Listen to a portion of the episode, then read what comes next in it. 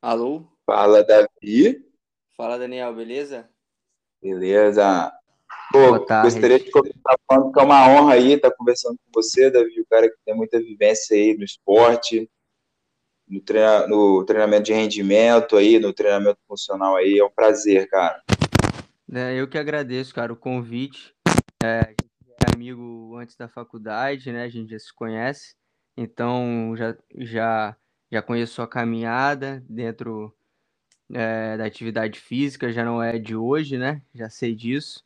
E eu que me sinto honrado em receber esse convite e tenho toda a satisfação em poder compartilhar ah, o que eu sei e o que eu venho estudando e buscando saber um pouco mais com você e com todo mundo que tiver afim, né? De conhecer um pouco mais sobre treinamento funcional, treinamento esportivo. É isso. Show, Davi. Pô, queria começar falando, cara. A primeira pergunta, como que começou a sua história aí com treinamento funcional? Eu sei que é uma coisa nova aqui no nosso estado, relativamente nova, né? Você foi um dos primeiros aí que eu vi falando, que eu vi treinando. Poderia falar um pouco aí pra gente? Pô, bacana. É, é, achei legal você falar que foi uma das primeiras pessoas que você viu aí, tipo, tá buscando esse tipo de conhecimento, né? Esse tipo de prática. Eu acho que a minha busca pelo treinamento funcional começou pela minha paixão ao esporte, né? Pela minha vivência com esporte desde a infância. Então, aos 18 anos, assim, quando eu comecei a me interessar por treinamento, né? E eu não tinha muito uma noção, não sabia que viés procurar de treinamento, eu queria treinar, como qualquer adolescente é, quer, né? Chega em determinado momento. Eu comecei a frequentar as academias aqui da região e ficava, e como eu queria treinar para fazer esporte, eu melhorar minha performance esportiva, eu ficava com uma, uma dúvida na minha cabeça. Pô, é, isso que eu tô vendo aqui na academia, será que os atletas também fazem isso? Sabe, será que é assim que o atleta treina? Será que essa é a única forma de treinar o corpo, trabalhando segmentado, músculo por músculo, né? Só essa musculação aqui tradicional. Então acho que começou daí, cara. Antes mesmo da educação física, antes mesmo de eu despertar o interesse, conhecer a área, eu já tinha essa curiosidade. Então, acho que essa sementinha já estava em mim muito antes de eu despertar o interesse para a educação física. E aí, posteriormente, é, com a minha vivência com stand-up paddle, né, que foi um esporte que eu conheci aos 18 anos, logo que o esporte chegou aqui no estado, em, foi por volta de 2008, 2009, eu tive minha primeira prancha.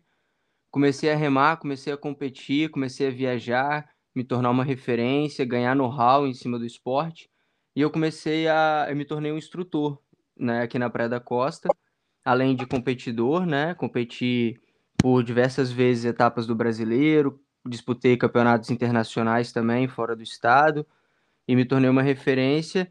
E quando eu, eu percebi, eu já estava dando aula de stand-up, e aí caiu a ficha de que eu tinha que entrar para a área da educação física.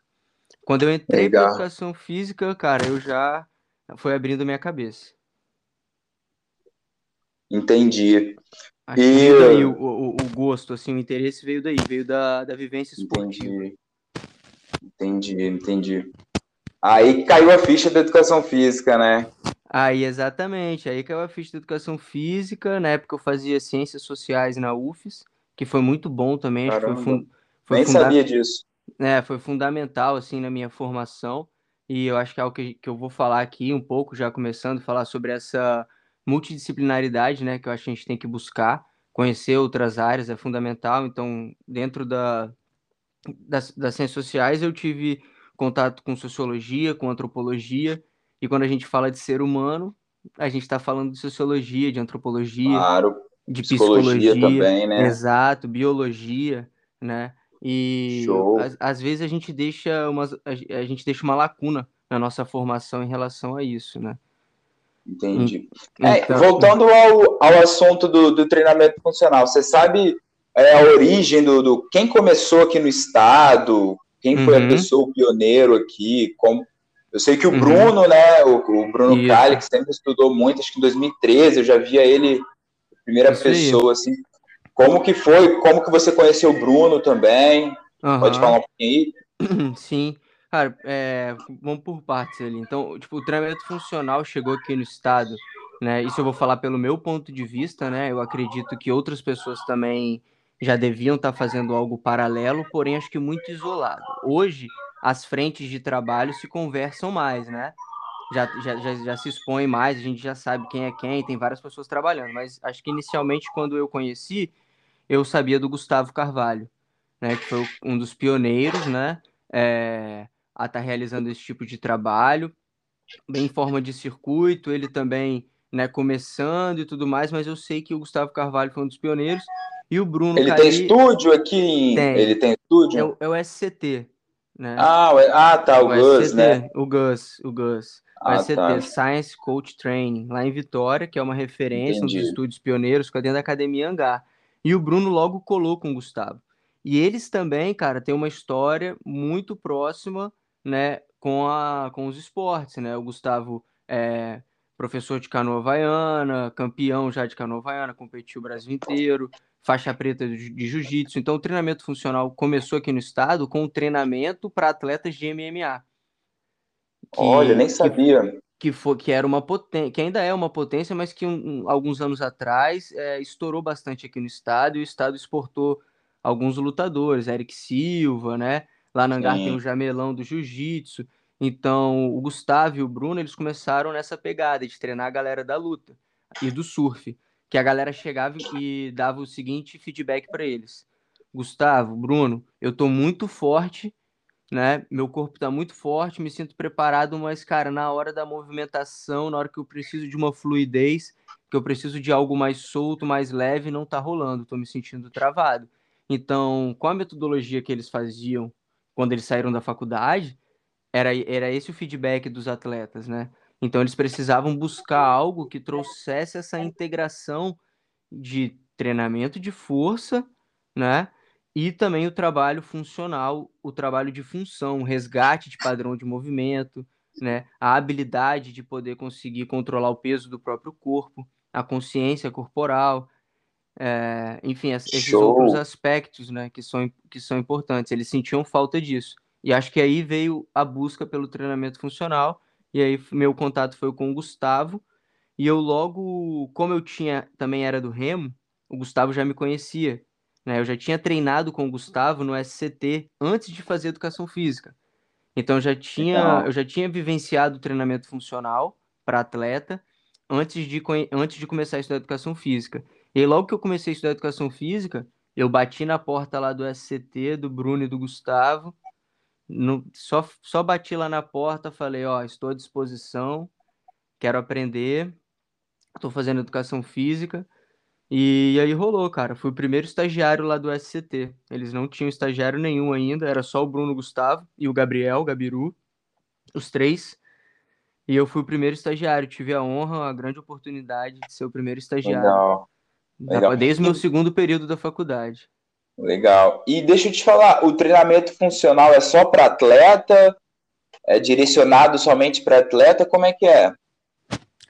Cara, é, tocou num ponto bem interessante, porque quando a gente escuta falar de treinamento funcional, muitas vezes a gente busca algo muito específico, né? Fica procurando uma, uma especificidade dentro do treinamento muito, muito gritante, assim. Mas se a gente for levar, pensar no significado da palavra funcional, na epistemologia da palavra, é, funcional é aquilo que serve para algo, né, que tem uma função.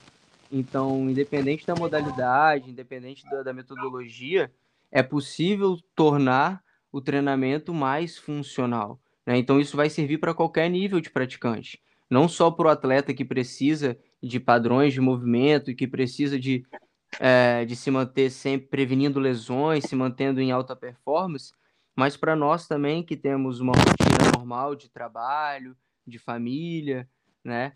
Precisamos também resgatar essa funcionalidade, que nada mais é o que as nossas ações do dia a dia, né? É, e fortalecer esse tipo, esse trabalho, fortalecer esses padrões que a gente utiliza no dia a dia. Então, muitas vezes a gente, no nosso dia, a gente, para marchar, por exemplo, né? É uma é um padrão que nós todos fazemos. Né? E quantas vezes a gente trabalhou o padrão da marcha?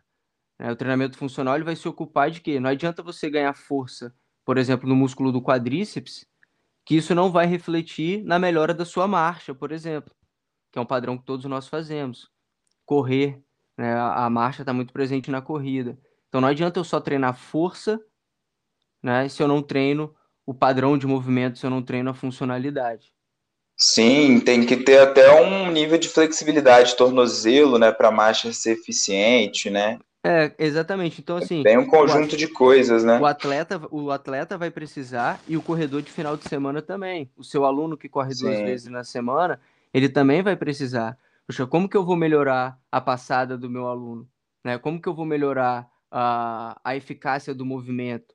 Como que eu vou melhorar a, a absorção e dissipação de energia, né? Ou seja, a eficiência desse movimento, a técnica desse movimento? melhorando consciência corporal, né? melhorando a função articular, não, a, o condicionamento também, mas em paralelo ao condicionamento, o trabalho, o, o trabalho funcional vai ser de, de, de, de extrema importância, né? Tão quanto, tão quanto o treinamento de força, e isso vai se dar para todos. Davi, tem uma outra pergunta aqui, cara, que eu vejo o treinamento funcional como uma coisa muito ampla, né? Todo mundo Sim. dá um pouco de aula de treinamento funcional.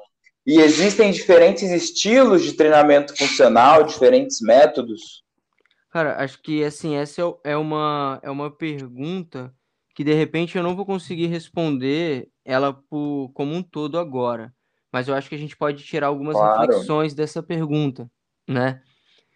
Porque, assim, se a gente, se nós pensarmos que o treinamento funcional já é uma metodologia, né, por si só, e já fazendo um gancho com o que eu acabei de falar, que funcional é aquilo que, que tem uma, que representa uma função, né, é, esse treinamento ele precisa ser pautado em cima de alguns pilares.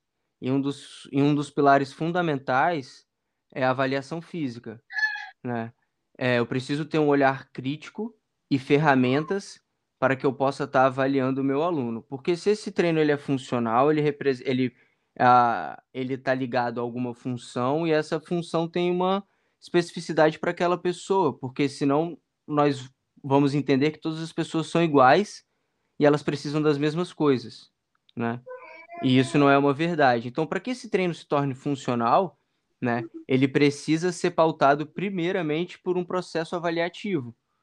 E aí não é só dobras cutâneas, né, não é só teste de força, né, é um processo avaliativo em cima de movimento, em cima de avaliar movimento. Né, entender quais são as estratégias que a pessoa, que aquele indivíduo utiliza para realizar determinadas tarefas. E em cima disso, você começar a traçar um mapa dessa pessoa, começar a ter informações valiosas que vão te orientar na sua prescrição.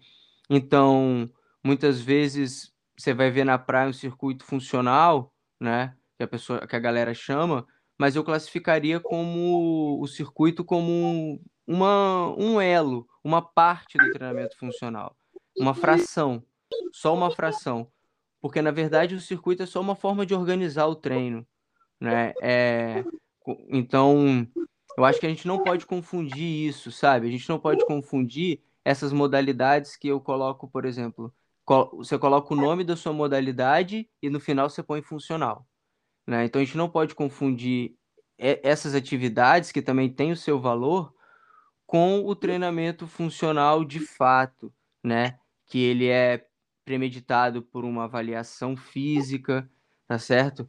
Então, onde a gente vai colher uma, uma anamnese, a partir dessa, dessa anamnese, a gente vai, vai tentar tirar algum diagnóstico. A partir desse diagnóstico, você cria uma intervenção, e a partir dessa, dessa intervenção, você vai depois retestar, reavaliar, para saber se, se a tua intervenção está fazendo efeito, está tendo sentido, se você está no caminho certo. Então, tem uma frase do, do Greg Lieberman, que eu gosto muito, é, Greg Lieberman, não falei errado, do Liberson, Greg Liberson, é, que ele fala assim: todo exercício é um teste e todo teste é um exercício, né? Então, dentro desse processo Legal. de treinamento, é muito importante que essa avaliação ela seja feita de forma constante. Então, todo agachamento que o meu aluno fizer, eu estou avaliando.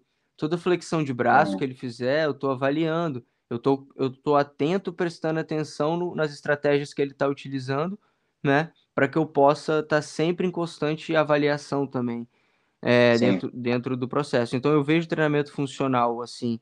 É, se eu tiver que conceitu né, para conceituar o treinamento funcional mesmo, eu vejo o treinamento pautado em cima disso, de uma avaliação individualizada, Individual, né? né? Exatamente, uma avaliação não só uma avaliação física, né, mas uma avaliação também funcional de movimento, né, para que se possa ter informações do sistema locomotor da pessoa. Quais estratégias, quais estratégias ela tem para agachar? Quais estratégias ela tem para realizar um exercício de uma perna só? Né? Quais estratégias ela tem para é, ativação de cadeia cruzada, por exemplo? Né? Então, Sim. assim, o treinamento funcional ele vai se preocupar com questões mais amplas, né, do que percentuais de gordura, né, Sim, do que um, R, um RM, né, então é uma coisa, é, um, é um exercício mais profundo, né, cara, por isso tem feito tanto sucesso. Sim, sim De deixa eu te fazer mais... outra pergunta, Davi.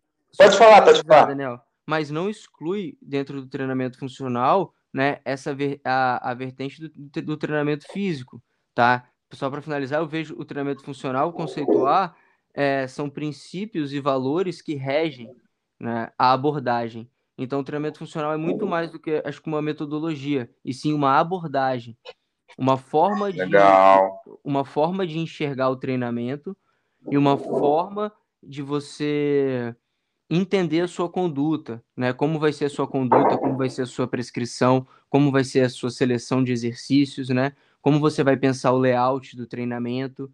Então, eu enxergo o treinamento funcional mais como uma abordagem, né? Uma forma de criar uma nova abordagem do que uma metodologia fechada. Eu tenho alguns princípios, como eu falei aqui, existem princípios como da avaliação física, né? Como da avaliação da respiração, por exemplo, né? Como os padrões de movimento. Existem princípios, porém, é, eu gosto de enxergar também como uma, uma forma de abordar o treinamento. Legal. Deixa eu te falar. É, quais são os equipamentos básicos, cara, para começar o treinamento uhum. funcional? Você que dá aula, assim, é, quais são os equipamentos básicos? Se dá para fazer sem equipamento? Cara, sim. Durante a aula. Cara, se, vo se você tem um corpo, você tem uma academia já. Você já tem um universo.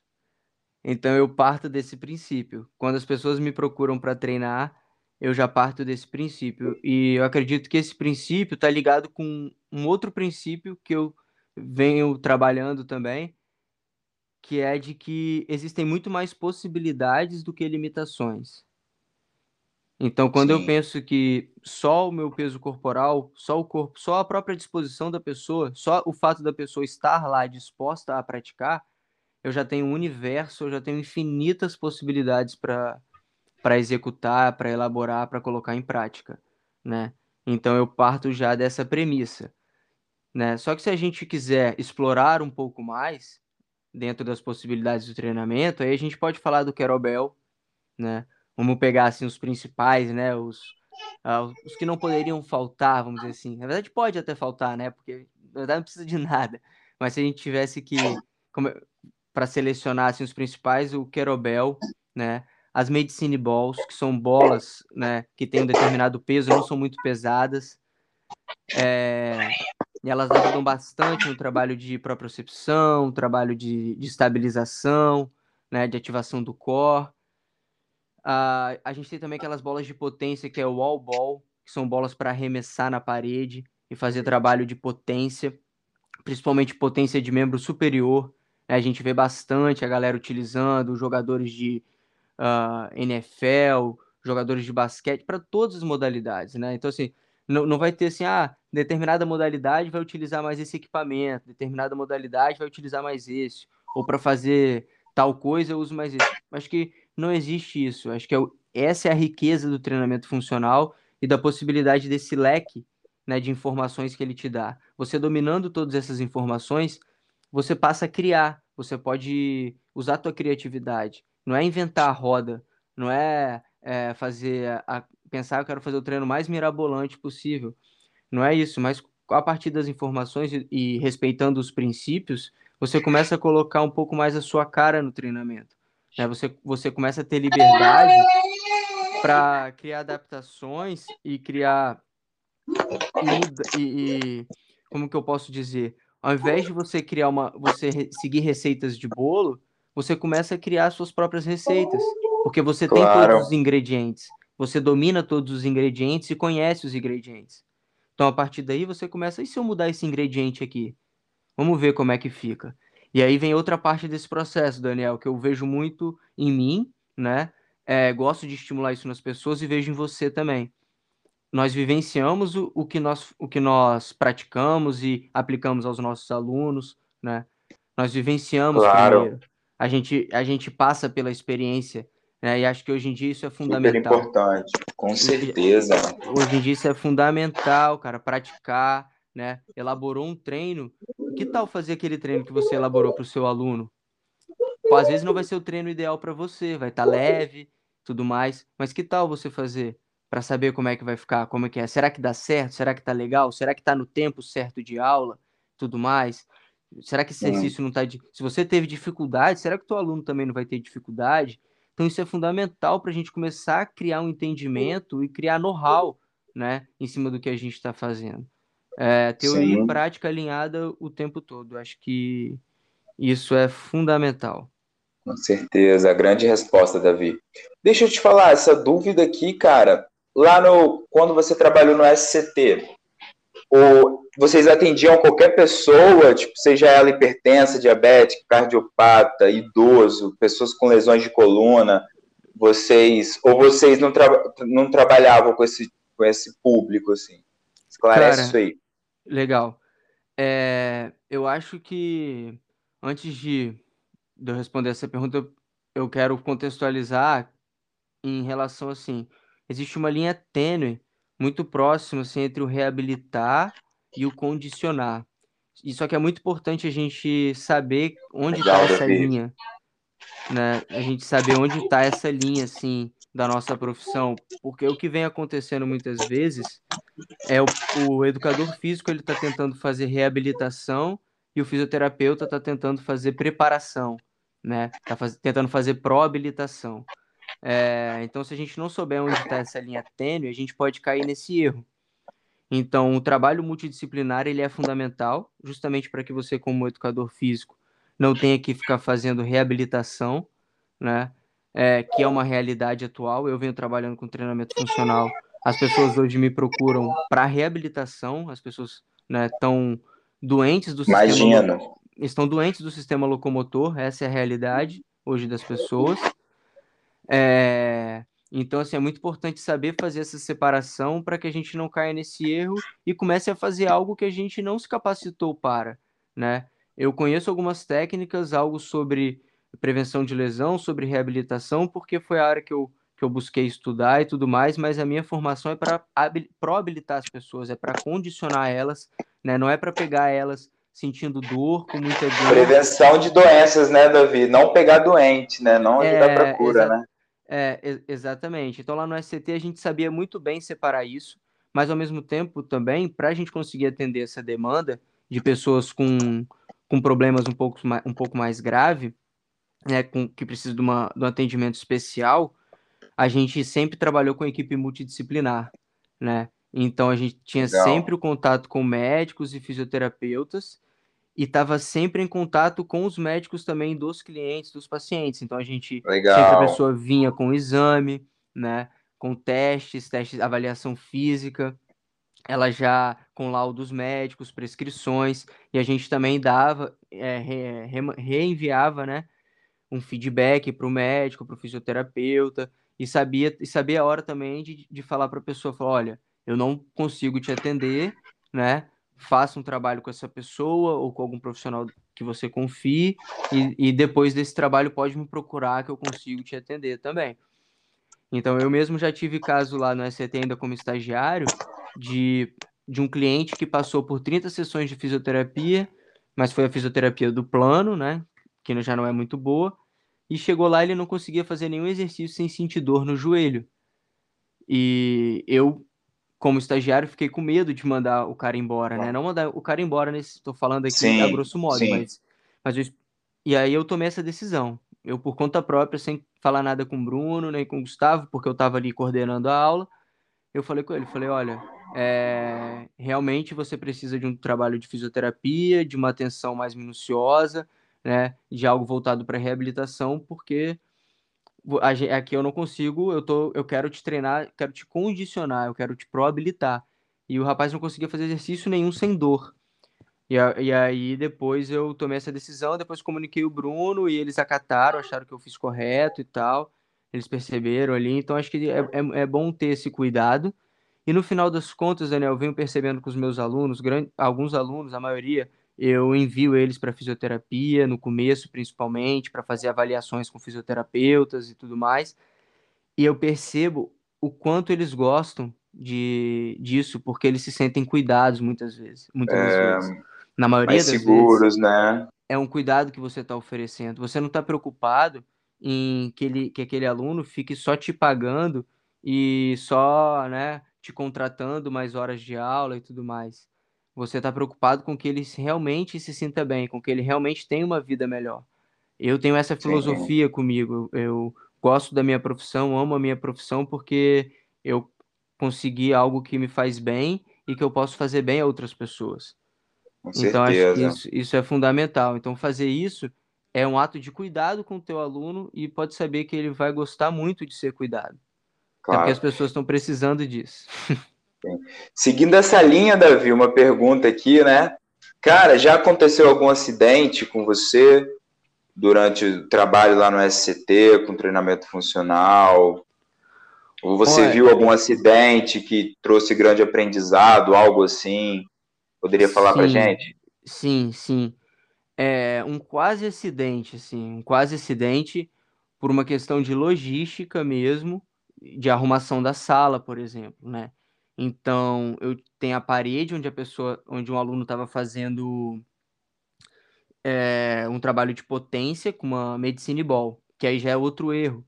Estava usando a medicine ball. A medicine ball ela tem um retorno muito rápido, tem um rebote muito grande, muito forte. Entendi. E é mais indicado que a gente use a wall ball. Só que na época a gente não tinha wall ball. Como, como você falou, é tudo muito no início. A gente nem conhecia o wall ball. Nem tinha lá no estúdio, era só a medicine ball. Então, fazendo um trabalho de potência com a medicine ball, que tem esse rebote muito. Além de ser perigoso, ela tem esse rebote, né? Mas não vou entrar no detalhe do porquê que um equipamento é melhor para bater na parede, o outro não. Tem alguns detalhes, mas não é esse o foco da questão. A questão é que a wall ball é melhor para usar na parede do que a medicine ball para o trabalho de potência. É, mas no caso a gente só tinha medicine ball e ela tem um retorno muito grande. E do lado do, da parede tinha um outro aluno fazendo um supino no chão, né? Um exercício de supino. E qual foi o erro aí? Eles estavam muito próximos. O rapaz que estava batendo a bola na parede, como a bola tem um rebote muito grande, ele não conseguiu, muito forte, ele não conseguiu segurar o rebote. E aí a bola, o rapaz estava fazendo supino, se eu não me engano, era com, sei lá, dois kettlebells de 20, 24 quilos, sabe? Algo pesado, assim, né? Relativamente Sim, pesado. Sim, com certeza. E, e a bola passou exatamente assim, ao lado, tirando um fino, assim, do rapaz executando um, o supino. Poderia bater no braço dele e desestabilizar, né? Ele claro, lesão. E, e, e literalmente um acidente, né? literalmente um acidente. É, esse foi assim um acidente que eu posso, que eu tenho lembrança aqui, posso relatar como uma falha, né, de organização, sim, de logística sim, da sala. Tem que ter exemplo. essa atenção, né? Tem que ter essa atenção. Mas no caso também, hoje, por exemplo, a gente já não usa mais a medicine ball na parede daquela forma como a gente utilizava antes. Utiliza um outro material que não tem um rebote tão grande. Sim, Além da segurança, tem outras questões envolvidas. Por não ter o rebote tão grande, você. Né? Mas se fosse com velocidade, a, a Medicine Ball, como ela tem um rebote muito grande, você acaba utilizando dessa força elástica desse rebote. Então, ao All Ball, você acaba tendo que produzir mais, mais potência. Tem essa, essa diferença. Eu gosto mais.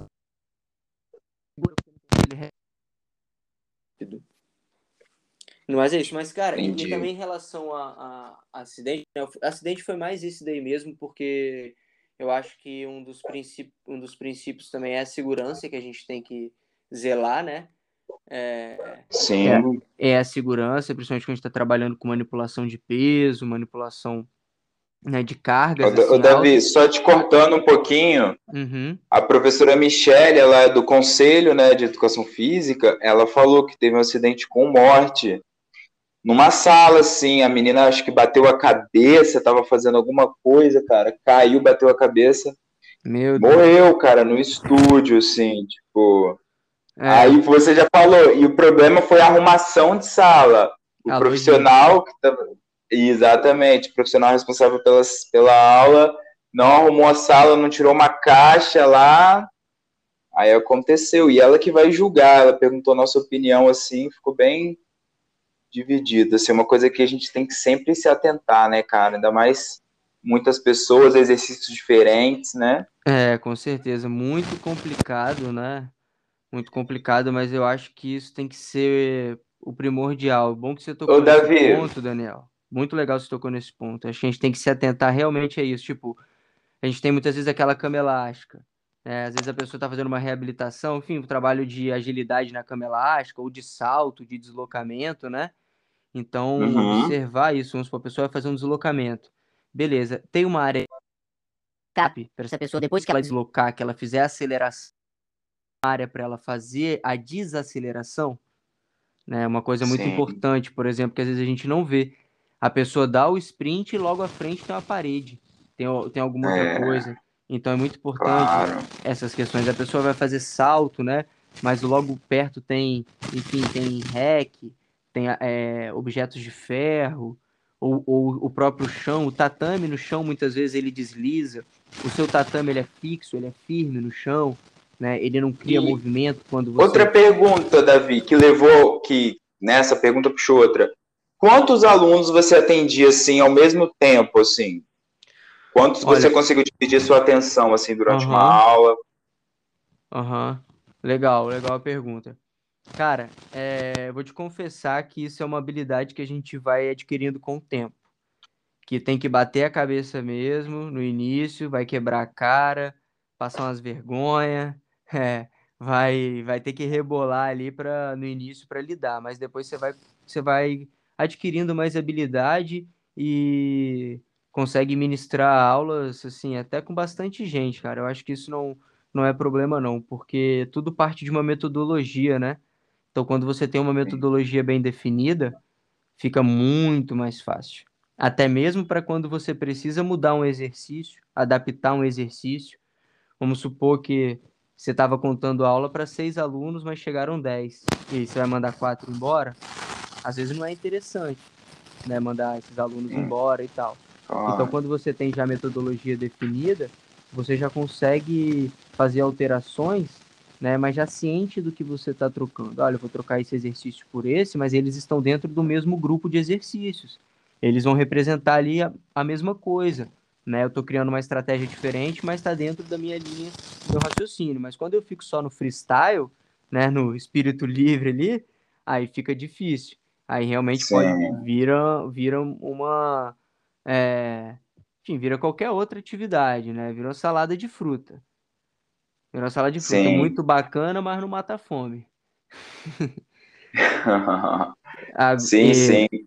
Mas aí, só para responder a tua pergunta, cara, no início acho que a gente limitava a turma por seis alunos, que sempre era um professor e um estagiário. Então eram seis alunos. Uhum. Só que na época eu estava muito no início com o passar do tempo, eu fui ganhando know-how e conhecendo a metodologia, né, e ganhando domínio de sala, né, é, até como se posicionar, orientação, né, é, eu fui conseguindo coordenar, já cheguei a coordenar turmas bem cheias ali, com 10, 12 alunos, mas em caso, casos excepcionais, porque a nossa média era trabalhar com no máximo 8, assim.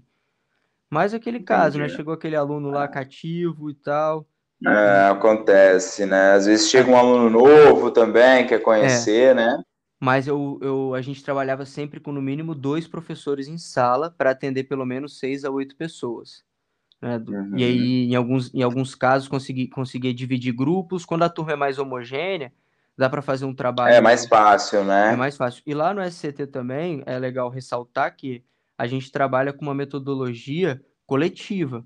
Então, o treino ele já tem um esqueleto montado, né? Sim. Ele já tem uma, uma metodologia montada, pronta. Não quer dizer que ela não sofra alterações e não possa sofrer adaptações ali no, na hora do vamos ver, do dia a dia, né? Mas esse treino ele já é montado e periodizado de, de uma forma que nós já conhecemos o treino e, e, e ele já é escalado ao longo da semana. Treino 1, treino 2, treino 3. Né? E a pessoa vai fazendo treino 1, treino 2, treino 3. Então, no treino 1, por exemplo, né, ela vai fazer um trabalho de dominância de joelho, no treino no treino 2 ela vai fazer dominância de quadril, sabe? E no treino 3 ela vai fazer um trabalho de potência. Então eu já sei que no treino 1, 2 e 3 vão ter algum exercício dessa categoria. Então isso facilita na hora de você pensar o treino, na hora do vamos ver, na hora que chega um aluno que fala bem assim, professor, eu não sei fazer esse exercício, e você precisa de um exercício mais simples, porém da mesma categoria. Sim. Entendeu? Então isso ajuda muito a coordenar muitos alunos, né? Porque Legal, você já tem os blocos de exercícios, os blocos de exercícios, né? Você já tem a metodologia, você já sabe até que seu aluno entra na sala, né? Ele tem a ficha e tudo mais, mas se ele fala bem assim, é, segunda-feira eu fiz o treino 1.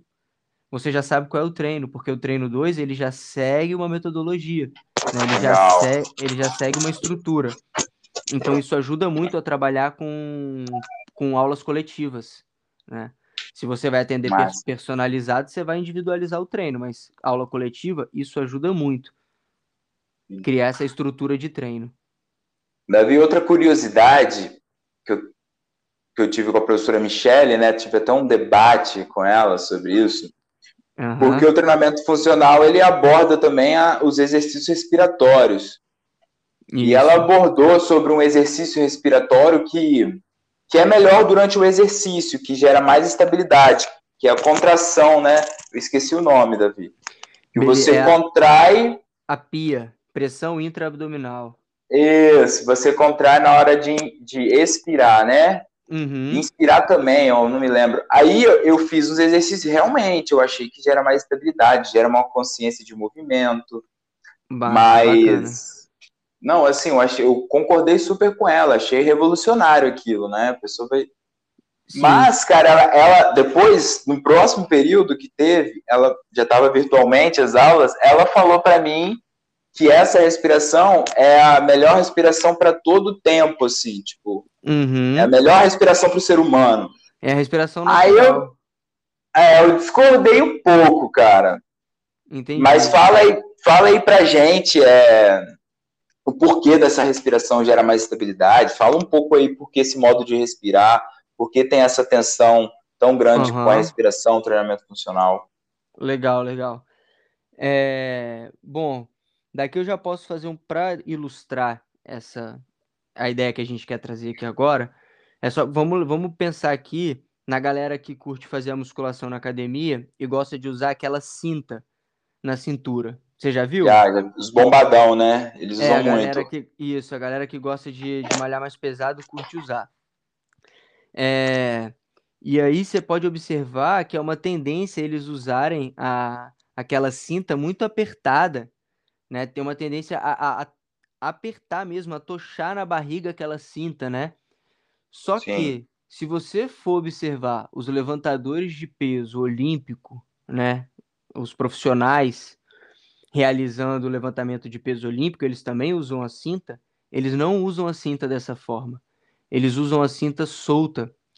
Eles usam a cinta só envolvendo o abdômen, essa região abdominal, para criar uma percepção sinestésica da respiração abdominal. Então, é uma técnica para aumentar a pressurização intraabdominal, aumentar a pressão intraabdominal, né, criando um cinturão de força por toda a coluna. E a ideia é de que, se eu aumento a minha força central, eu vou aumentar a minha força periférica, eu vou aumentar a minha força nas extremidades, eu vou conseguir manipular mais carga, porque agora o meu sistema nervoso entende que o meu centro, o centro do meu corpo, a minha coluna, ela tá estável. e eu consigo manipular cargas de forma segura, né? Então é basicamente essa essa ideia, né? É, do cinturão. Então vamos lá, por que não usar o cinturão apertado, né? O cinturão apertado ele vai conferir uma mudança num padrão respiratório.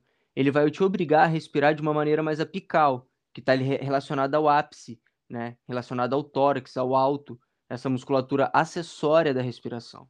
Quem é a musculatura primária da respiração? É o diafragma. Né?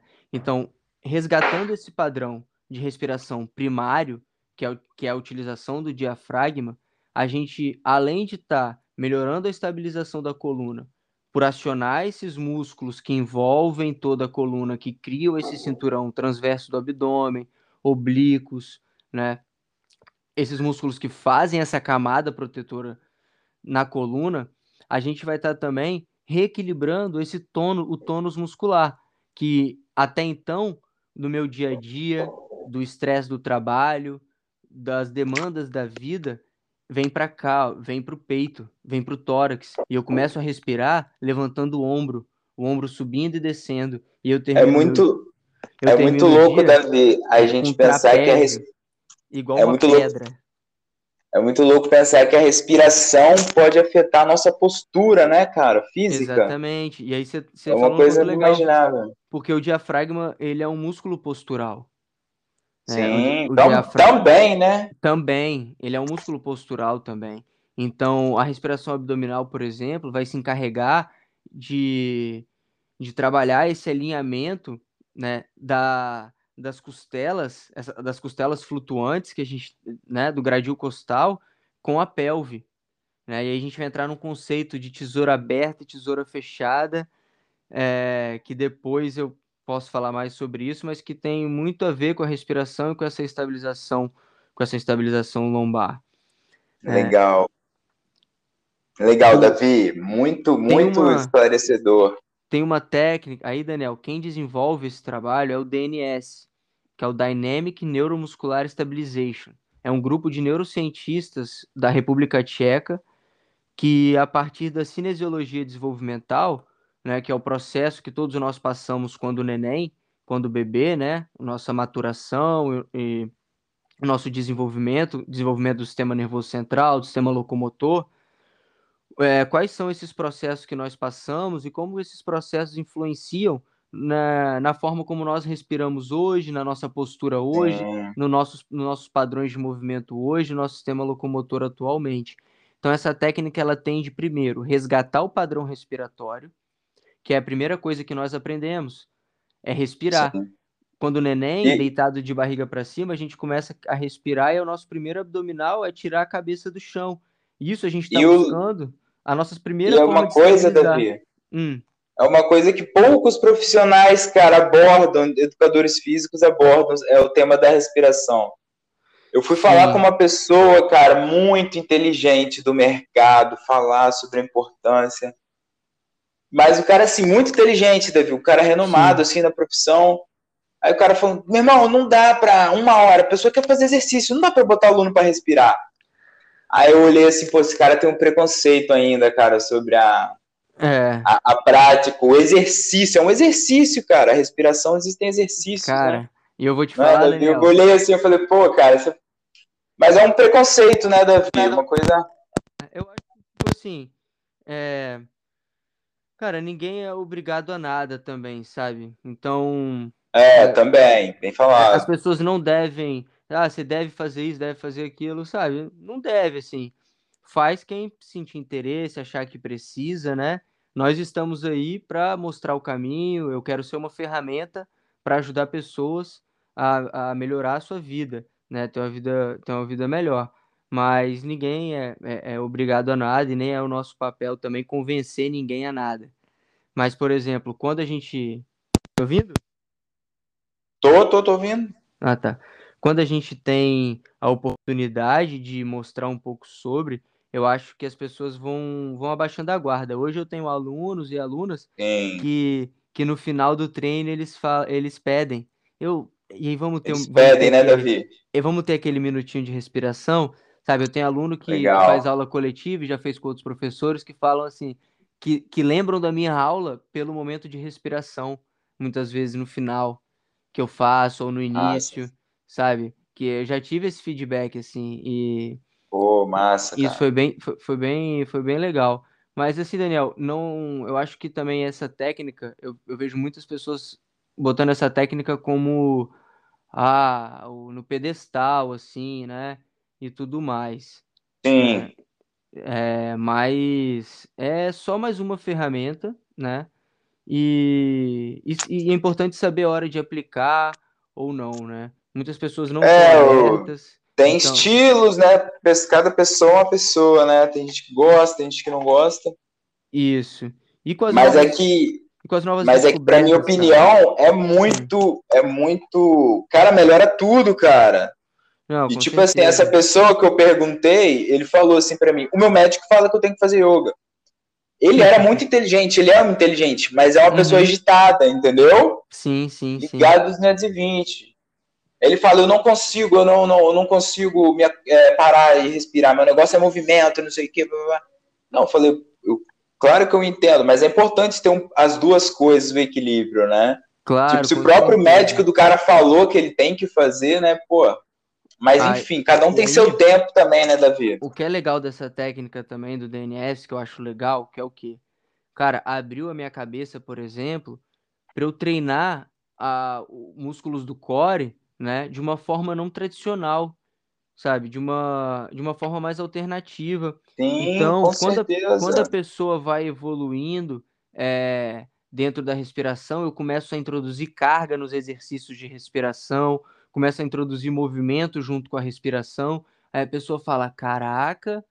Aí eu falo: É, você quer fazer abdominal difícil? Vem cá então, aprende a respirar. É, quer claro. fazer abdominal pesado? Aprende a respirar né? E outra coisa legal, Daniel, para finalizar esse assunto da respiração, a galera eu pegar a referência, né? Que é legal a gente trazer as referências também. E eu posso trazer, eu, no final, Daniel, me lembra de eu passar alguns nomes, algumas referências para a galera, tá? Da onde eu tiro claro. minhas pesquisas, da onde eu tiro minhas fontes. É legal também a ah. gente deixar aqui para a galera. Me lembra para eu não esquecer. Beleza. O, Com certeza, uma, Davi. Uma delas é o DNS. A galera pode pesquisar aí na internet, né? É, em português é neuroestabilização neuromuscular dinâmica, né? Tem cursos aqui em Vitória, é, o SCT mesmo traz o, esses cursos. Mas falando do DNS, é legal é, entender o quê? Que o DNS ele também traz um, um entendimento de que você melhorando a tua respiração abdominal, você também vai melhorar a tua capacidade pulmonar, né?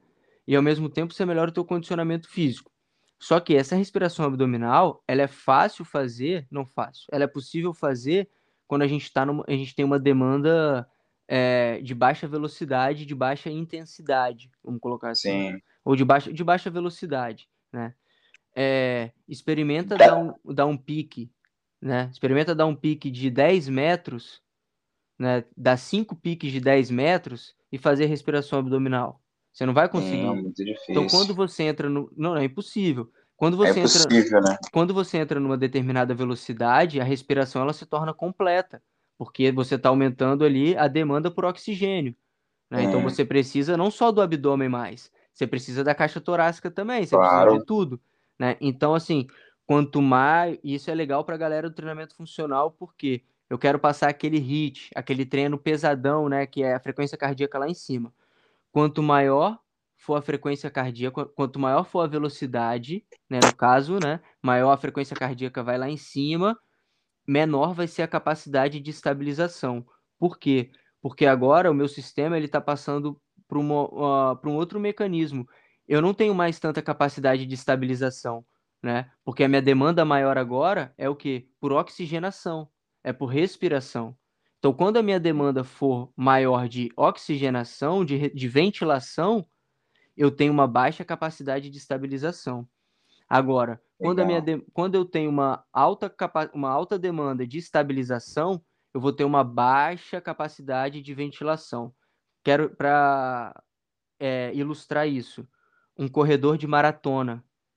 O cara vai correr 42, 42 quilômetros no final da maratona ou no meio da maratona, ele não consegue fazer um levantamento terra extremamente pesado. No final da maratona também não. ele vai se lesionar. Um Com levantador certeza. de peso olímpico, um crossfiteiro que vai lá, ou até mesmo um cara do treinamento funcional que vai fazer o levantamento terra, que é bater PR, né, que é personal record, que é, que é levantar a, a carga mais alta que ele já levantou. Ele não vai fazer esse tipo de treino misturado com um treino aeróbico.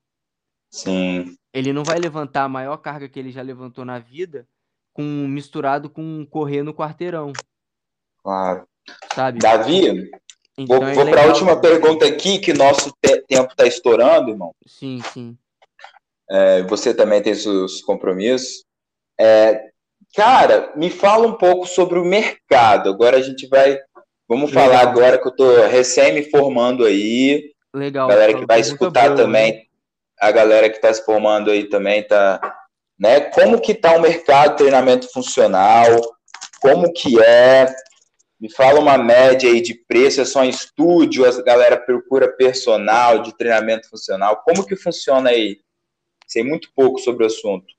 Beleza. Cara, eu acho que o mercado ele tá muito propício para essa área, né, para pessoas que queiram entender um pouco mais sobre movimento, que queiram entender um pouco mais sobre como trazer possibilidades de movimentação, de, uh, de, de de práticas mesmo esportivas não tradicionais, sabe? É, o yoga mesmo, né? As práticas de flow, né? As pessoas estão buscando isso cada vez mais. As pessoas estão buscando canoa cada havaiana, vez... canoa havaiana, tá bombada, né? Tá bombando, maneira, a galera tá curtindo bastante, né? Então contato com a natureza, eu acho que as pessoas além de estarem buscando isso, elas precisam. Então quem não está buscando também precisa disso. Então acho que a gente vive num momento, um contexto social em que as pessoas precisam de nós, né? É, de nós Sim. profissionais de educação física.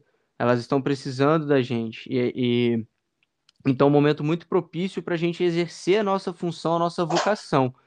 Então, quem tiver disposto a ajudar pessoas, né? Quem tiver disposto a buscar informações novas, quem tiver disposto a continuar sempre estudando, porque é o caminho, é, o treino, é, o, é a novidade, assim, é o caminho, é o futuro.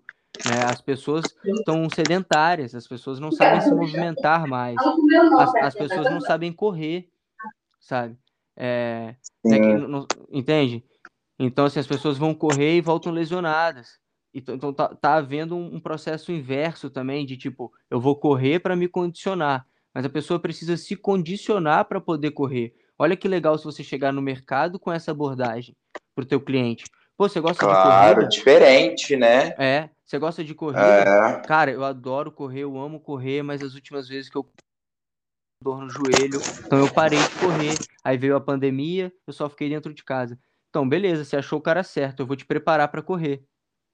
Sabe? Então já começa a mudar a abordagem.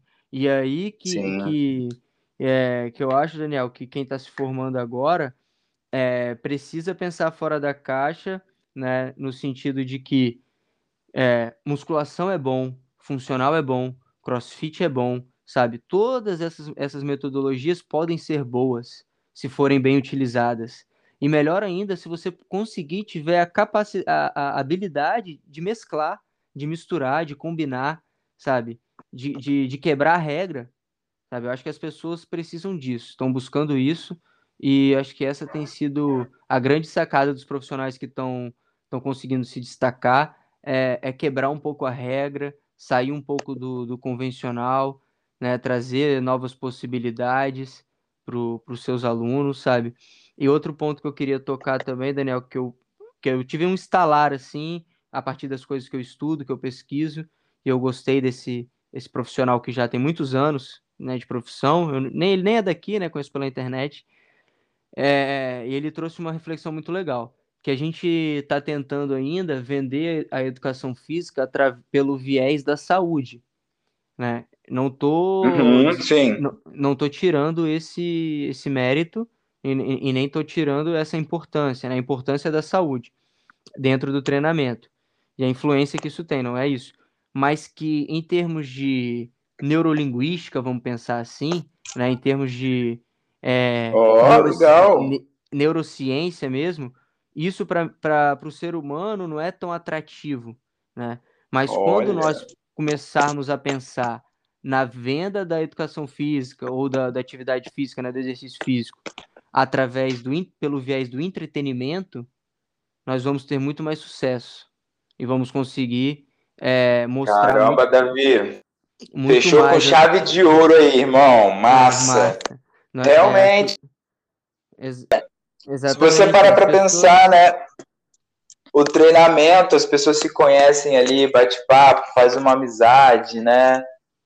Bate Isso, os próprios recordes pessoal, né? Sim, sim. E, e, e, e por umas questões também de que é, a gente a gente é muito mais fácil aderir a um programa de treinamento, aderir a um, um hábito, um comportamento mais ativo, quando nós temos prazer no que estamos fazendo, né? Então, Sim. se o simplesmente fato de que se você não treinar, se você não se exercitar, você não vai ter saúde, né? É algo que não cria um gatilho na nossa mente, sabe?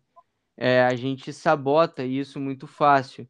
É, não tem é. essa, essa, essa lógica, não cria nenhum gatilho na gente em estar tá mudando esse comportamento e tudo mais. Sim. É só você olhar a nossa vida atual, sabe? Nós bebemos refrigerante, nós comemos é, fast food, sabe? E passamos o dia na frente da tela, de telas. Então a gente não está muito Sim. preocupado com os, sabe, os nossos hábitos em, em relação à nossa saúde. Ainda não estamos, né? Com certeza. eu estou falando assim de uma maneira contextual, falo nós, né? Claro. De, uma maneira, de uma maneira, de uma maneira contextual, falando para a galera poder entender também. Então, Davi, só, queria agradecer, mano. Só esse gatilho não é suficiente. Quando a gente começar a passar a vender entretenimento, mostrar às pessoas que elas podem se divertir, né, que elas podem ter claro. prazer, que elas podem ter bons, boas experiências através né, da, das práticas, das aulas, é, eu acho que a gente vai ter, teria, vamos ter mais sucesso.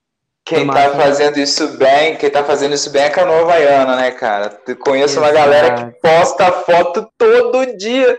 Teve um dia que eles viram até golfinhos, nasceram do sol. Vou confessar, os meus alunos de personal hoje, todos eu levo para remar. O meu, oh, o, meu programa, o meu programa de treinamento, ele inclui o treinamento físico, né? e a canoa havaiana. Pelo menos um dia na semana a pessoa vai para água comigo. Que irado, cara, que irado. Muito legal. Davi, pô, foi massa esse podcast, cara. Pô, aprendi coisa pra caramba. E vamos marcar Nossa. outro aí. Bacana, vamos sim. Espero que eu possa ter ajudado. É, claro, às vezes, nossa. Alguns, alguns assuntos a gente não pôde aprofundar, né? A gente falou de alguns conceitos e é, algumas questões aí que mais de forma superficial, né? Mas acredito que é mais para aguçar a curiosidade na galera, despertar a curiosidade na galera, ouvir falar sobre alguns termos e já ir pesquisando, né? Acho que é daí que vem, vem o interesse e daí que as portas vão se abrindo também. Hoje em dia a gente tem a internet, que é um, um universo, né? Ah, Isso aí. Abrindo o PC aqui, para eu poder falar aqui, ó, algumas referências, alguns livros aqui que eu utilizei, utilizo até hoje, porque, cara, tem muito livro também que não. Depois você me manda tudo pelo. Beleza. Beleza. Manda mesmo. Aqui, ó, a galera pode procurar. Claro, a gente não pode deixar de falar do, do Mike Boyle, né? Uh, Mike Boyle, Greg Libson, Thomas Myers, Ivan Oscar, Sui Falsone, e aí já são nomes de muito peso que a galera pode procurar. Depois eu vou te mandar pelo WhatsApp, Daniel. E Manda aí, mesmo. Você vai ter isso por escrito e vai conseguir disponibilizar para a galera de alguma forma. Né? De, de repente claro. eu, já, eu já mando aqui com a referência dos livros aqui que eu tenho, a galera pode pesquisar na internet. Show, Davi. Pô, mas, irmão, tudo de bom aí, cara. Obrigado pelo tempo aí proporcionado aí. E Massa. até a próxima, mano. Valeu, Dani. Eu que agradeço. Valeu. Até a próxima. Bom treino até. aí, rapaziada. Suave. É, vai ser missão, hein? Esse tema. Lembra, lembra de não usar palavras de por favor. É, verdade, esqueci disso. Mas depois corta aí no começo. É. Cadê João? Tô esperando. É fácil cortar esse começo? Eu nunca, eu nunca te... Você chegou a cortar de algum? Não, mano, não tentei não, mas eu vi que tem como. Também, mas saco, né? Nem tentei. Né? Tenso.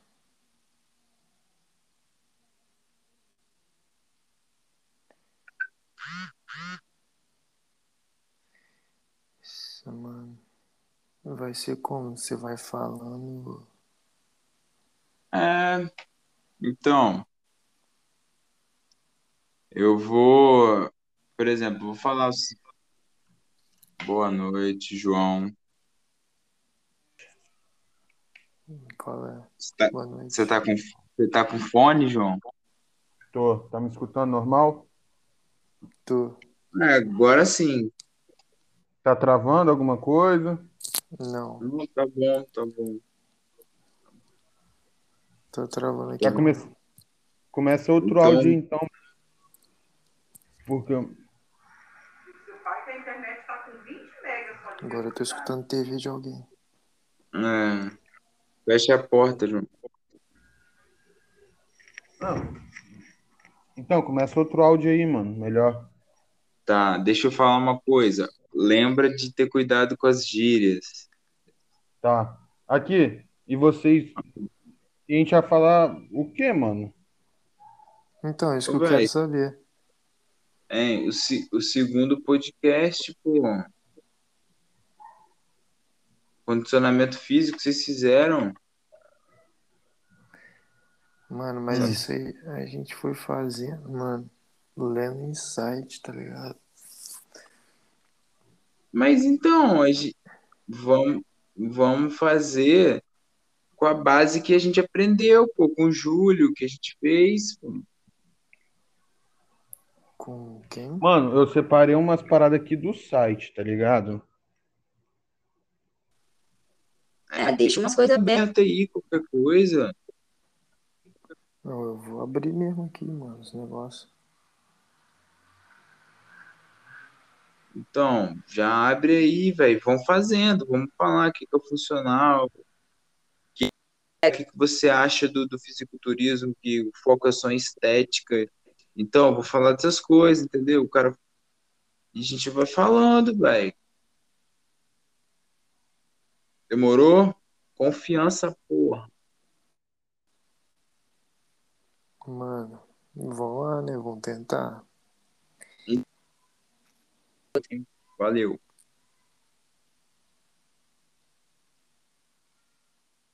Aí, vai ser. E aí, me escutando bem? Boa noite. Boa noite, tá certinho. Guardar aí, o João tá entrando. Vamos aguardar ele aí.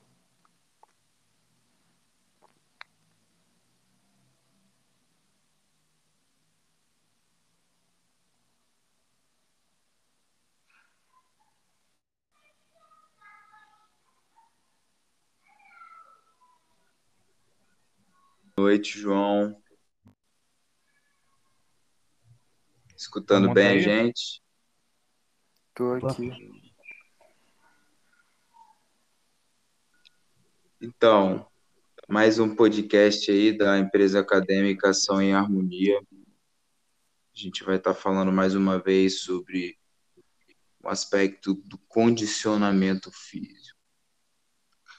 Eu fui, eu fui olhar a origem da palavra, da palavra condicionamento, né? O significado de condicionamento, substantivo masculino, ação de condicionar, de providenciar o necessário para a realização de alguma coisa.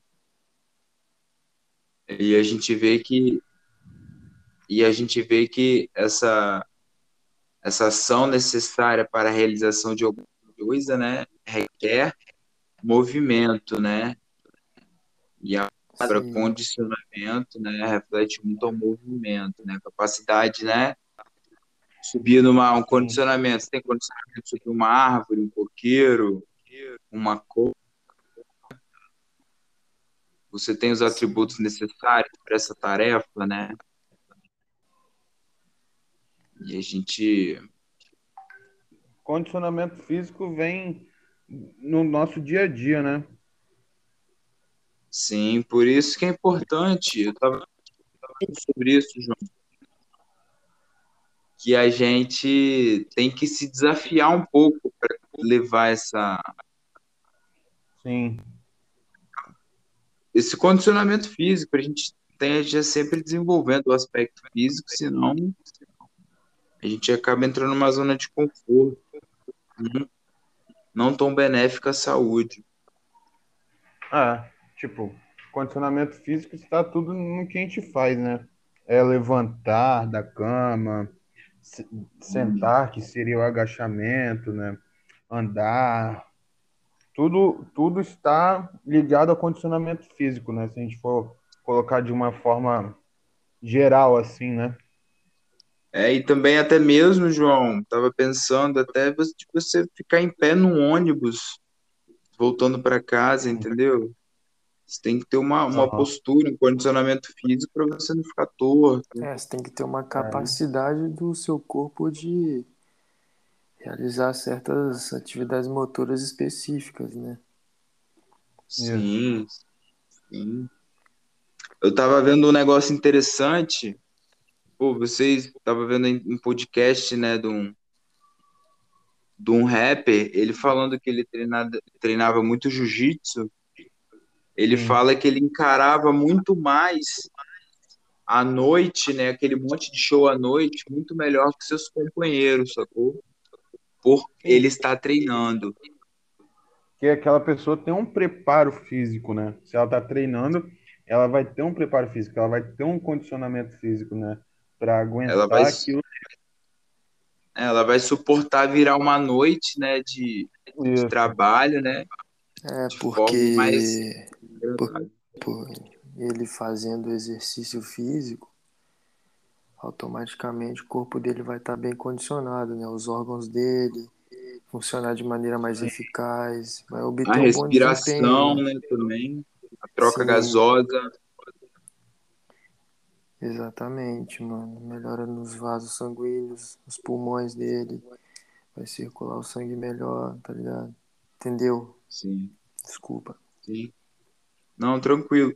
Cara, uma coisa que eu fiquei intrigado no podcast passado com o Júlio César foi ele falar a questão do treino. Que uhum. ele comentou, né, que se o cara for fisiculturista, dependendo do foco dele, ele pode treinar três vezes por dia, quatro vezes por dia. Ele falou, depende do organismo de cada um. Sim. Assim, eu acredito que para o objetivo de competição, eu até posso concordar, mas acho que de importância de saúde. É, na questão da saúde eu acho que já ultrapassa, né, mano? Eu também. Já, já, já não leva mais pro lado da saúde, né? Sim, Porque o atleta sim. tá até tendo um risco ali. Claro, eu acho que você levar muito ao extremo, né? Sim. Eu tenho um pouco desse receio de lesões, treinar com atleta, assim, tipo, você querer sugar o máximo ali, né? A capacidade é um risco, né? Você tem que ter uma base de conhecimento muito boa para não levar lesão, né? Exatamente, mano. O cara estar tá muito fazendo um treino muito específico ali para ele. E não pode ter erro, né? Senão a condição é... física dele pode piorar, né? Sim. Aí eu acho que entra, né, a, a parte da nutrição, né, cara?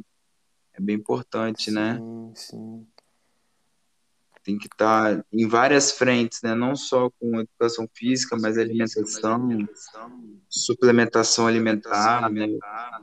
Porque um fisiculturista ele deve ter muitos riscos, né? Sim. Ele tem que manter uma dieta específica também, né, mano? Tantas de refeições por dia, quanto de carboidrato, de proteína que ele tem que comer. Sim. E vai indo.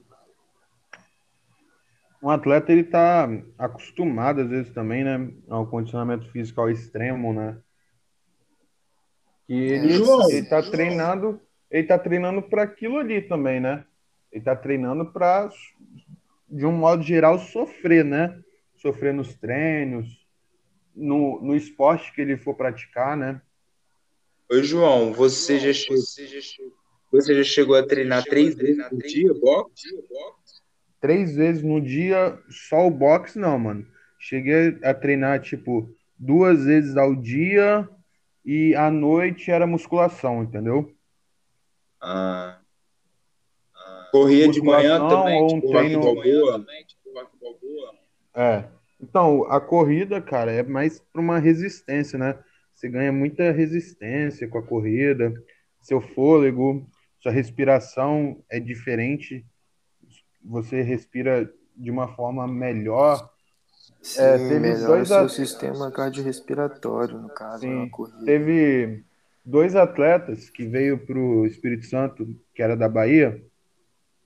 Um corria todos os dias e o outro corria duas vezes a, a semana, né?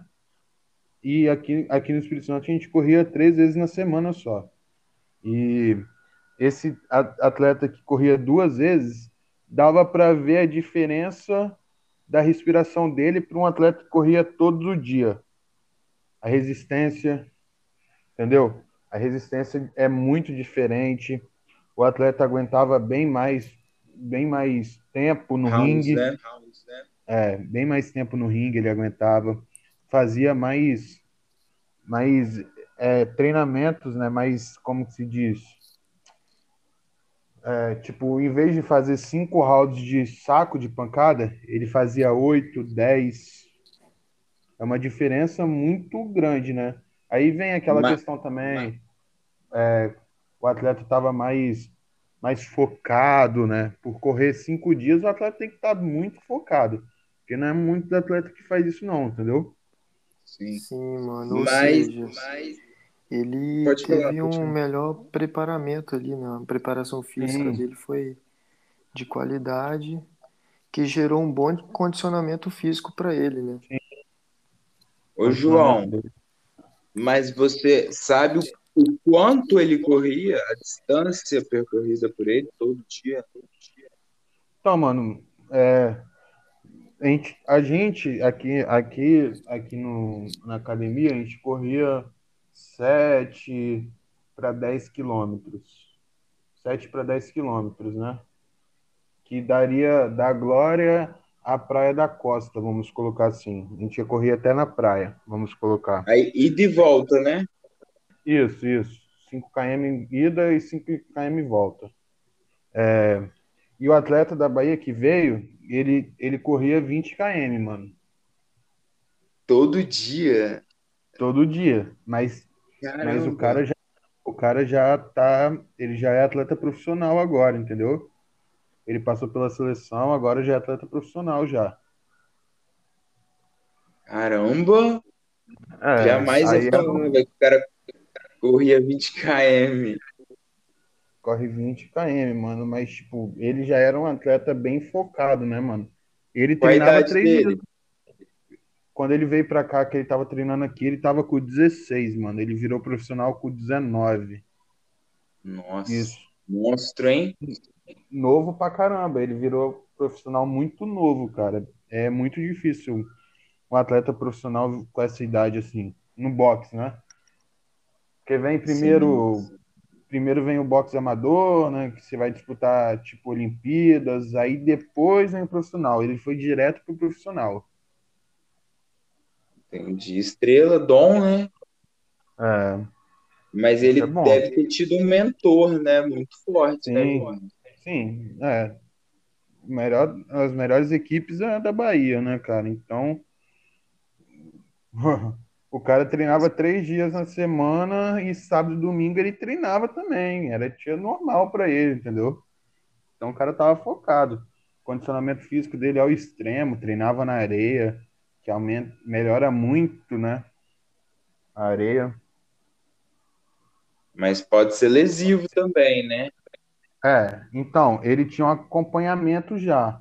Ele já ele tinha ele treinava três dias na semana, três dias ao dia, Mas era ali, né? Ele tinha um, um, um como um limite, né? Ele tinha um limite para ele treinar. Porque se você passar do limite, você vai lesionar, vai se fratura, né? E ele tinha índice de lesão baixo, zero, praticamente. Sim, mano.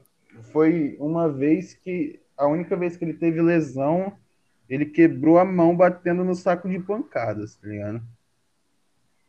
Entendi. É, foi excesso, bateu... né, João? Ele passou é. um pouco, né, do limite. Sim. Mas, tipo, ele continuou treinando mesmo com a mão, com a mão fraturada, né, mano? O condicionamento físico dele é enorme. Treinava, fazia exercício físico, que seria, é, como se diz, circuito, né? Toda, todo dia ele fazia circuito e tal. É, né? Porque o circuito vai aumentar o condicionamento dele combinando com os exercícios aeróbicos, né? Sim. Devia ter um Aí... bom profissional de educação física acompanhando, hein? É, então, tinha o técnico dele, né? Que o técnico dele já foi é, ex-profissional de boxe também e tal. Aí já tava naquele meio ali já, né? E, e eu tava vendo os stories dele um dia desse no Instagram, cara. Sabe o que, que ele tá praticando agora para respiração dele? Yoga. Yoga, ele tá praticando yoga, mano. Que massa. Mais uma ferramenta, né, para ele elevar o condicionamento é. dele, né? Sabe o que, que eu vi, João? Uhum. Pode falar, Ramon, pode falar, desculpa. Não, pode falar aí, pô, foi o que eu falei. Pode falar? É, eu vi que aquele, aquele McGregor, Sim. lutador de MMA, ele fazia até aula de dança para melhorar o condicionamento dele, o swing Sim. dele durante a luta. Sim. Porque tem que movimentar muito, né, cara? Então, Isso. você tá para lá e para cá, né? Sim, como uma dança, né? Você tem que estar sempre Sim. em movimento. Seu, sua, seu tronco tem que se movimentar. Seu tronco, em alguns lutadores, o tronco movimenta mais que a perna, cara. Entendeu? Olha a diferença. Eu vi que o Floyd, né? Do top 1 aí, ele defende com o ombro, né? Ele mexe muito os ombros. É. O ombro. É, o, o que ele mais defende é, o, é com ombros, né? Mas a movimentação dele é, é com o tronco também, entendeu? O tronco Sim. dele que ajuda ele. Ele sabe movimentar o tronco do mesmo jeito que ele movimenta o, os ombros, né? Você levanta um pouco o ombro esquerdo para se defender de um golpe na sua cabeça. E abaixa um pouco o tronco, né? Para defender. Uhum.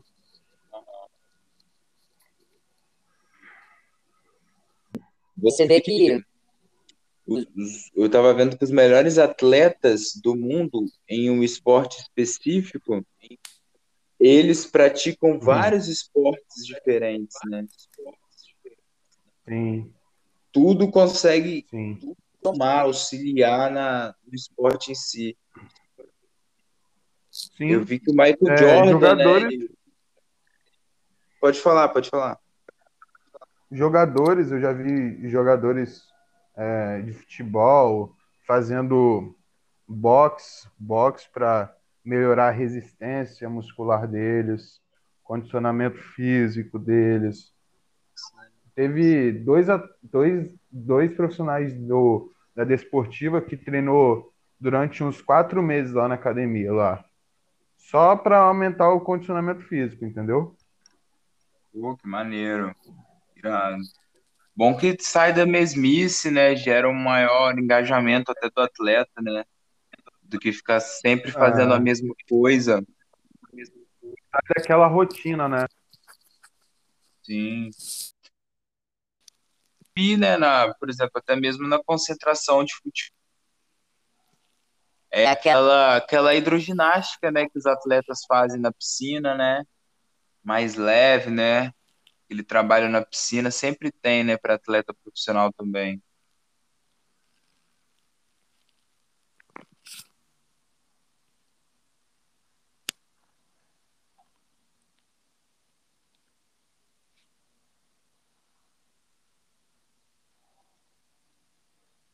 Estão me ouvindo?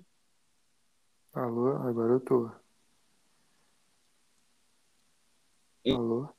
Falando? Tá me ouvindo, Ramon? Ah, agora eu tô, falei. Eu tava, tava falando que os atletas, principalmente de futebol, que a gente vê, eles sempre têm aquele trabalho na piscina, né? Aquela hidroginástica.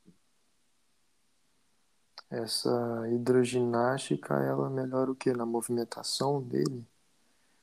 Cara, eu não, eu, eu acho que é um modo, né, de, de você fazer o exercício e ao mesmo tempo gerar um relaxamento muscular, porque a piscina é aquecida e aí você muda o treino também, né? Eu acredito. Ah, entendi, mano. Você, você trabalhando na água, você vai exercitar também, que, que a água tem uma resistência, né?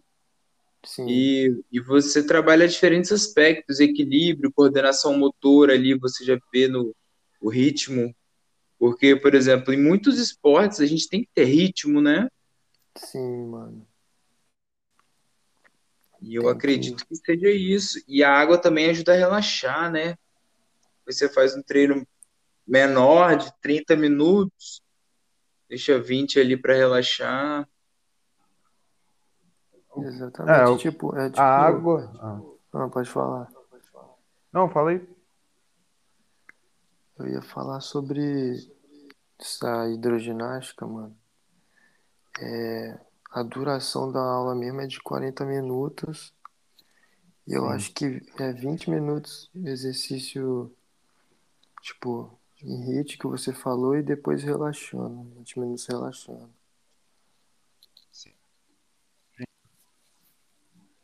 A água, ela ajuda também a fortalecer os músculos, né? Igual existe a hidroginástica, né? Que o Ramon falou aí, de idosos, né? Melhorar o seu condicionamento físico, tal. O, usa piscina, às vezes, de vez em quando, quando faz profissionais. fazendo um treino específico. Rapaz, usa. Não usa a água em si, né? Usa água com gelo para só para tirar lesões, né? Diminuir, para fazer aquele relaxamento mesmo, né? Depois de um muscular, treino. né? Específico, sim. É, é, não usa aquela, não usa a piscina em si, né? Igual os jogadores usam. Sim. Usa mais para um relaxamento, né? sim. Uma coisa que eu achei, mudando um pouco de assunto, achei interessante, foi numa aula de Léo, acho que foi medidas e avaliações. Aham. Sim. Sim. Eu lembro que a gente foi fazer alguma avaliação numa máquina. Foi medir, né, o índice de gordura visceral no corpo. Sim. Aham. Diferentes aspectos do corpo. E, e com ele e o peso, corporal dele. a máquina alegava que era como se ele fosse obeso. Nossa, mano. Sim. Para você ver Porque que ele tem muito peso muscular, né? Vamos colocar assim. E isso. pouca massa magra, né? Então Não, ele o tem peso dele vai ser Não, alto. ele tem muita massa magra, pô. É, muito massa, muita massa magra, né? A massa o peso muscular dele- dele é alta. O Lógico peso dele uma vai ser maior, mas ele. Mas o, ah, o tamanho do máquina- peso dele vai ser menor. e, e avaliação. Porque Essa máquina media se ele era o quê? Se ele era uma pessoa com condicionamento físico bom? Não, ela media o seu índice de massa magra, de massa é, massa gorda, tanto de gordura visceral, se você está acima ou abaixo do seu peso ideal para sua altura, entendeu? Ah, e, por exemplo, altura que ele possuía, aquele peso era entendeu? Ah, por causa do peso, aí Sim. deduzia que ele era obeso, no caso. Isso, por, porque, Isso. por exemplo, que para ele manter aquele peso dele, ele tem que comer toda hora, né? É, mano, ele tem que fazer várias refeições ao lado também, né? É. Não sei, ele competia não sei com fisiculturismo. Eu não sei se é a mesma dieta que um, que um atleta de boxe, né? Que uma dieta de um atleta de boxe é de, de três em três horas comer e tal. É, mais ou menos isso mesmo. São umas seis refeições por dia que ele tinha que fazer, porque atleta de fisiculturista também tem que comer bastante. Mas é comer em três, três horas bastante coisa, né? É, bastante é. coisa, mano. Muito carboidrato, tá ligado? Entendeu? Então, eu queria levantar essa questão com vocês. Vocês acham que é saudável essa questão do fisiculturismo? O que você em relação à saúde, assim? Eu acho que em relação à saúde já desvia um pouco desse caminho, entra para o alto rendimento. Porque os atletas ali estão pegando pesado no treino. E tem risco, né? Para os atletas de fisiculturismo tem um risco. Eles podem se lesionar ou podem acabar tendo um, uma fratura em algum músculo, mano. Então acho que isso não é bom para a saúde do atleta, não. Acho que entra mais pro alto rendimento do que para saúde. É. é. Pode falar, João. Pode falar, Entra mais pro, pro alto rendimento mesmo, né? Porque se você for colocar assim, é, o cara ele é, entra mais pro alto rendimento é, mesmo, é porque, porque... Cara, esses caras porque... também do fisiculturismo, eles têm uns caras que tem que treinar três vezes por dia, isso já não é da saúde Sim. que tem. Isso aí já meio que prejudica um pouco o seu corpo. Ah. No quesito da saúde, né? Na questão deles que é obter massa magra, aumentar a massa muscular, eu já não sei, eu acho mas no caso da saúde deles vai prejudicar um pouco. Sim. O, é, o esse... que eu mais fico que eu mais fico abismado é a perca de movimento que eles têm, cara.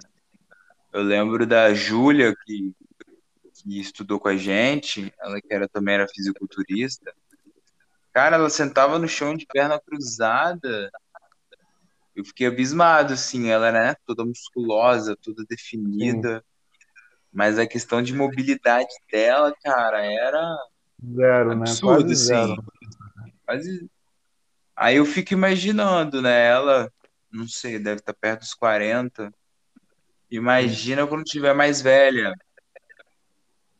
O Rômulo assim, mesmo, uma ele não consegue lesão na coluna. a mão dele nas costas, né? É. É, eles meio que não tem uma. Parece que a mobilidade, eles perdem um pouco disso, né? É. Colocou com um espaço tão grande, né? Que, Sim. Que o osso não consegue.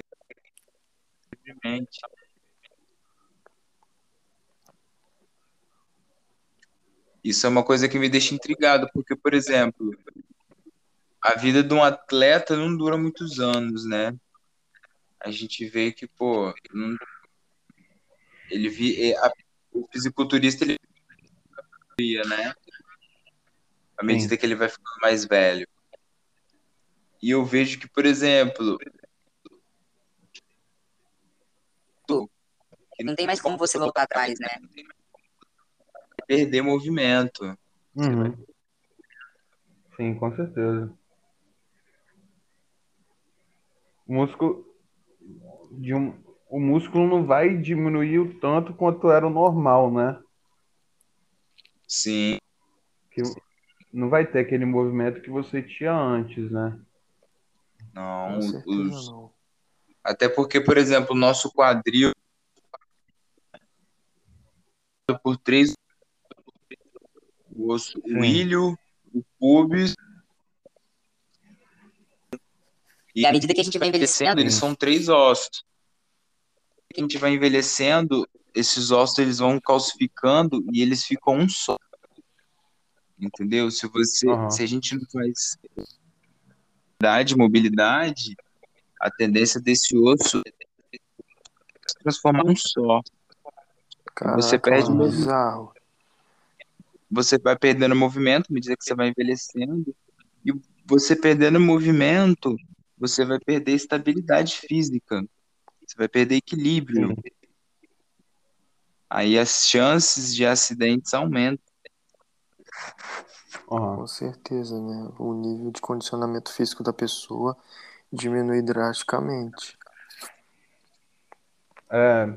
O ideal mesmo é a pessoa combinar exercício aeróbico com o muscular, focando na saúde, né?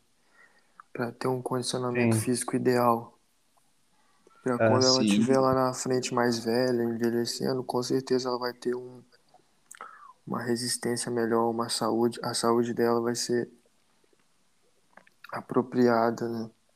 Ela não vai envelhecer tão rápido. Eu, eu lembro, lembro, Ramon, do, do professor Miguel falando que muitas pessoas hoje em dia elas estão viciadas.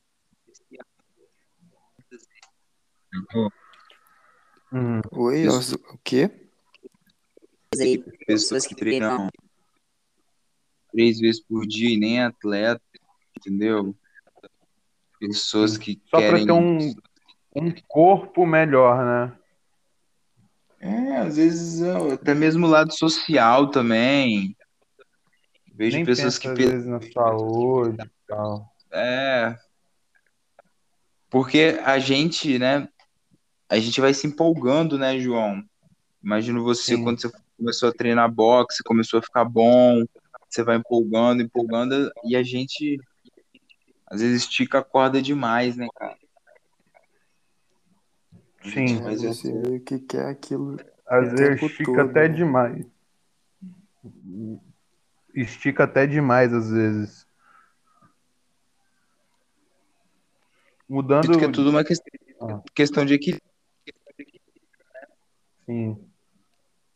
É, essa questão do equilíbrio aí é, é, é, uma, é, uma, é uma, uma parada muito tensa, né? Porque, é muito pessoal, né? É, sim, porque tipo, o condicionamento físico ah, tem um benefício para você diminuir o peso, né?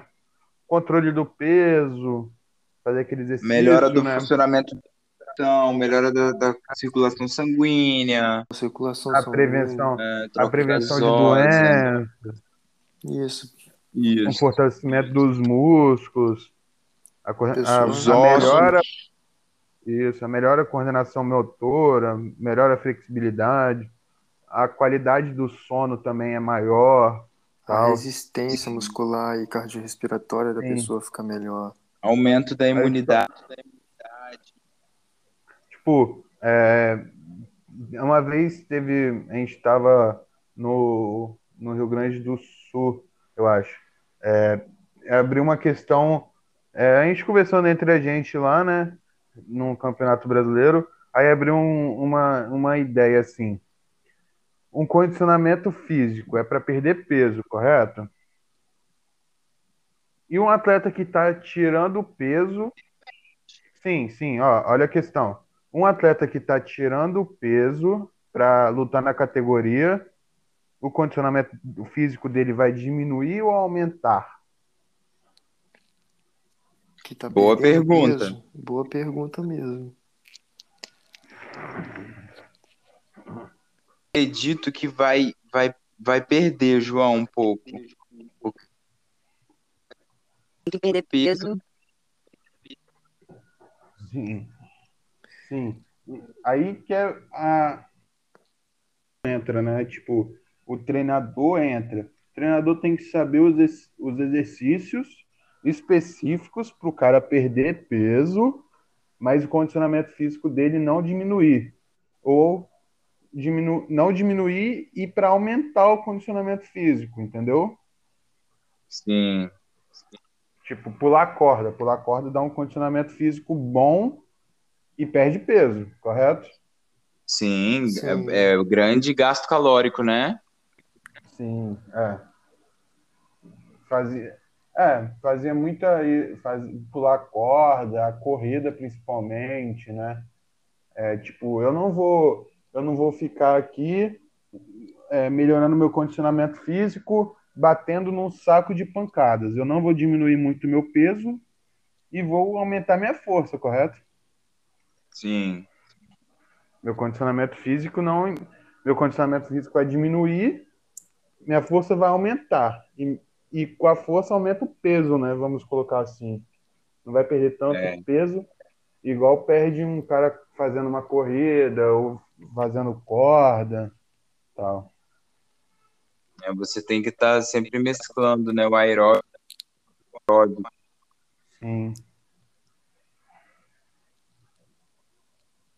Mas eu vejo o, o trabalhar com atleta, você tem que estar tá alinhado, né, com, com outros profissionais, né? Que é bem é. complexo. Sim, a, esse é, a, é igual trabalhar com atletas de, de alto rendimento. Trabalhar com atletas de alto rendimento, se você der um vacilo, o atleta se machuca e pode finalizar a carreira dele, né? Por isso que tem que ter aquele estudo tal. Não pode ser qualquer um trabalhar com atleta de alto rendimento, porque o atleta, se fizer algo errado que você passou, o atleta se machuca, perde a carreira, aí você é ocupado. E hoje, vocês pensam em trabalhar com atletas de alto rendimento?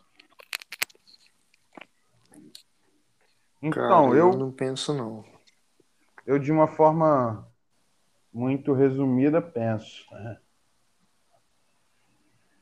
Eu atualmente eu não, não seguraria essa, essa, essa bucha. Eu acho que teria que ter mais teria, teria que ter mais conhecimento, assim, eu acredito. Exatamente. Porque é muito, porque eu, tem que ter muita questão de avaliação, né? Sim, Sim, por isso que eu falei resumidamente, porque tem que estudar muito a, a fundo, né? Você tem que As saber questões... muito da especificidade do atleta. Sim, o que o atleta pode te dar, o que você pode tirar do atleta, né? Exatamente. Sim, porque eu vejo como muito perigoso, né? Se a gente faz uma besteira, a gente pode acabar com a nossa carreira. Está começando Sim. agora, né? Exatamente. E eu acho que um passo de cada vez, né? Para você treinar um atleta de alto rendimento, você tem que ter um estudo espe um estudo específico, né? Tem que ter uns cursos é, muita coisa. Muita coisa, né? Você tem que ter uma clínica especializada, Elvio, né? A Apto. É. Deve ter equipamento ali. E a gente vê equipamento, cara. Eu fui, entrei no estúdio.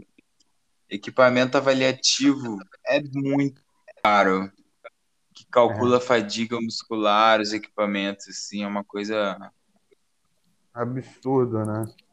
Bem elitista, é, eu vejo como uma coisa bem elitista, assim, porque a maioria da população nunca vai ter acesso, né?